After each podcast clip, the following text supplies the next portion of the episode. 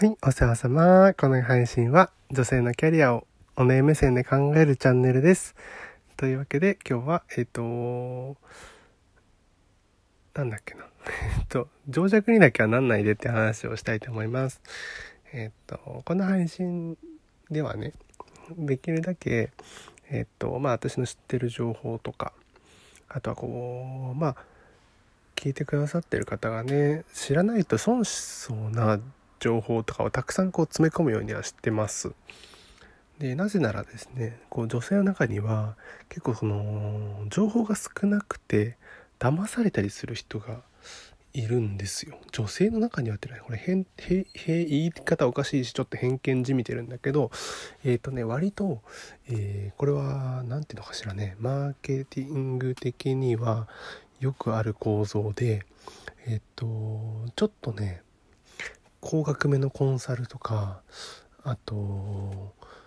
セミナーとかあとねメンタル系のカウンセリングとかそういうのって結構女性をターゲットにしたものが実は多いんですよ。というのはやっぱりえっ、ー、とね何て言うのかしらねこうこのジャンルのこうメンバーからしか情報を得てないっていう女性ってすごく多いの。要は自分の身の回りの人とか自分が興味のある媒体からしか情報を得てないという人がすごく多くて全体的に情報を集めていない。あの男性はよく言うのはその情報ってどこどこ情報みたいなルーツを知りたがるっていうんだけど、えー、女性はそこはあまり関係ない。誰々が言ってるからとかみんなが言ってるから要は口コミに左右されやすいっていうでさらにはインフルエンサー的な人の口コミにめちゃくちゃ弱い。だからインスタで物が売れる。ライブ配信で物が売れる。ではまさしくそれなんだけど、えーと、ただまあそれ自体が別に悪いわけじゃなくって普通に要は経済を動かしてるのは女性だっていうことで財布を管理してるのもまあ女性が多いしあと変な話ねあの、まあ、誰がお金を稼いでるかっていうのは全く関係なく、えーと、とお金を使えるのはやっぱり女性がすごく多い。ですよね。えっとまあ、芸術の世界でも例えば、えっと、絵画を買いますって言ったら絵画買う人ってのはやっぱ圧倒的に女性が多い。もちろんその商売として商業として美術商とか古物商で取引する人たちってのは男女関係ないけども、えっと、趣味とか飾るとかねあのそういうふうに絵画をこう求めるっていう人はやっぱりね女性がすごく多いんですよ。これは芸術的な肌感覚ももちろんそうだけども単純に使える額っていうのが男性に対して女性の方が圧倒的に多いんですよ。だから高額なセミナーも売れる。ね。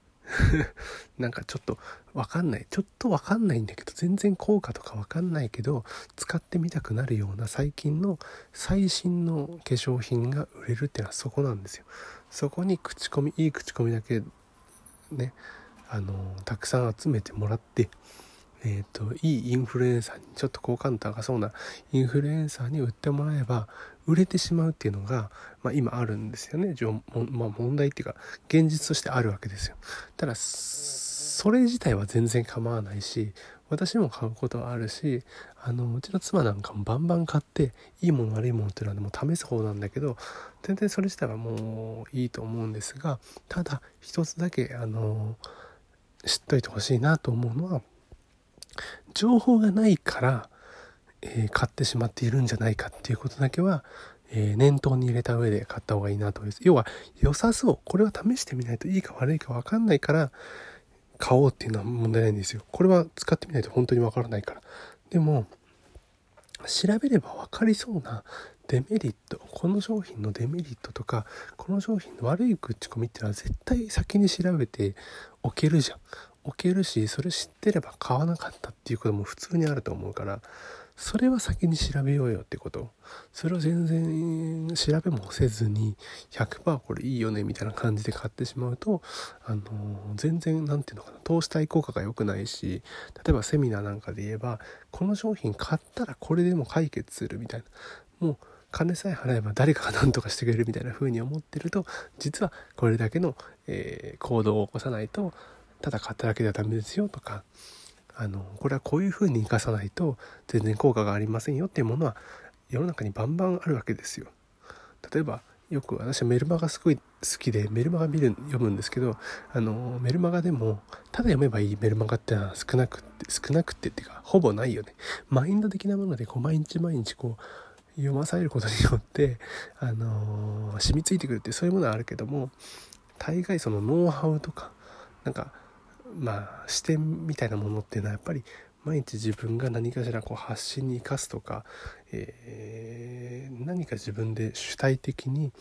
えー、動かしていかないとほぼ意味のない情報というのがやっぱ多くってそれをどう生かすかの方が重要なのであのー、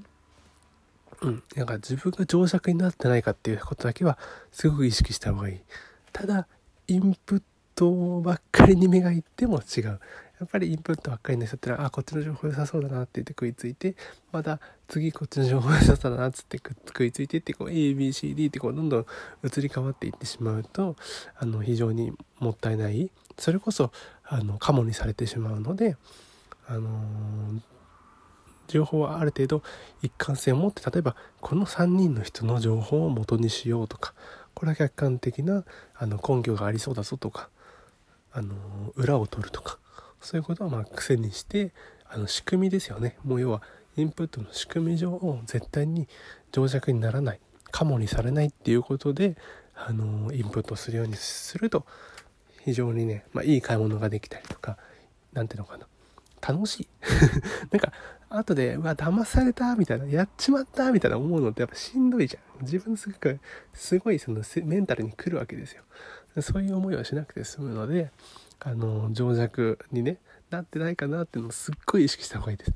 仮にこの人の情報だけはすごく当てになってあのこの人のそばにいられればあの何て言うのかな。情報はもうこの人の精査この人の、えー、判断に基づいて情報をジャッジできていればあの非常にいい人生が送れそうだと。間違った選択をしないで済むんだろうなっていうふうに思えばその人にお金をつぎ込むっていうのは全然ありだと思う。だから例えばほら中田あっちゃんとかさすごい公平な目で見てくれたりするでしょ。あとうんと私は結構好きなのはハーチューさんとかは結構情報の取捨選択がうまいなと思うしあと一人なんかねタイムマネジメントのね人であのコンサル受けようと思ってる人であの信頼できそうな人がいるのでその方なんかは本当にこう喋っていてあなんかすごくこうすり合わせ上会話していく中でどんどんどんどん自分の考えが研ぎ澄まされていって正しい方向にこう導いてくれそうだなっていう人ってのは分かるのでまあ私なんかもそうですけどできるだけはあの公平に話をしていきたいなというふうには思ってるのでとにかく情報弱者にだけはなんないでほしい。というね意味であのなんか鵜呑みにしてしまうとねやっぱしんどいんですよ。人生って楽しくなくなってしまうのでもう本当に楽しく生きよう幸せに前に進もうということだけをね私はもう テーマにねお送りしてますんで一応女性のキャリアっていうことでね一つこう話題は設けてますけども、えー、結局キャリアってだってどこに行き着くかって言ったら幸せであればいいわけですよ。働くことがキャリアではないし働かないという選択もある。何が正しいとかではなくってどういう情報を持ってどういう選択をしてきたか何を選んだかではなく結果的に最後自分が幸せであったか家族が笑顔であったかっていうことがゴールになればいいなというふうに思ってるので、まあ、こういう話をねさせていただきました。というわけで今日はあの情弱にだけはならないでって話でございました。最後までいらしてくださいありがとうございます。じゃあまたね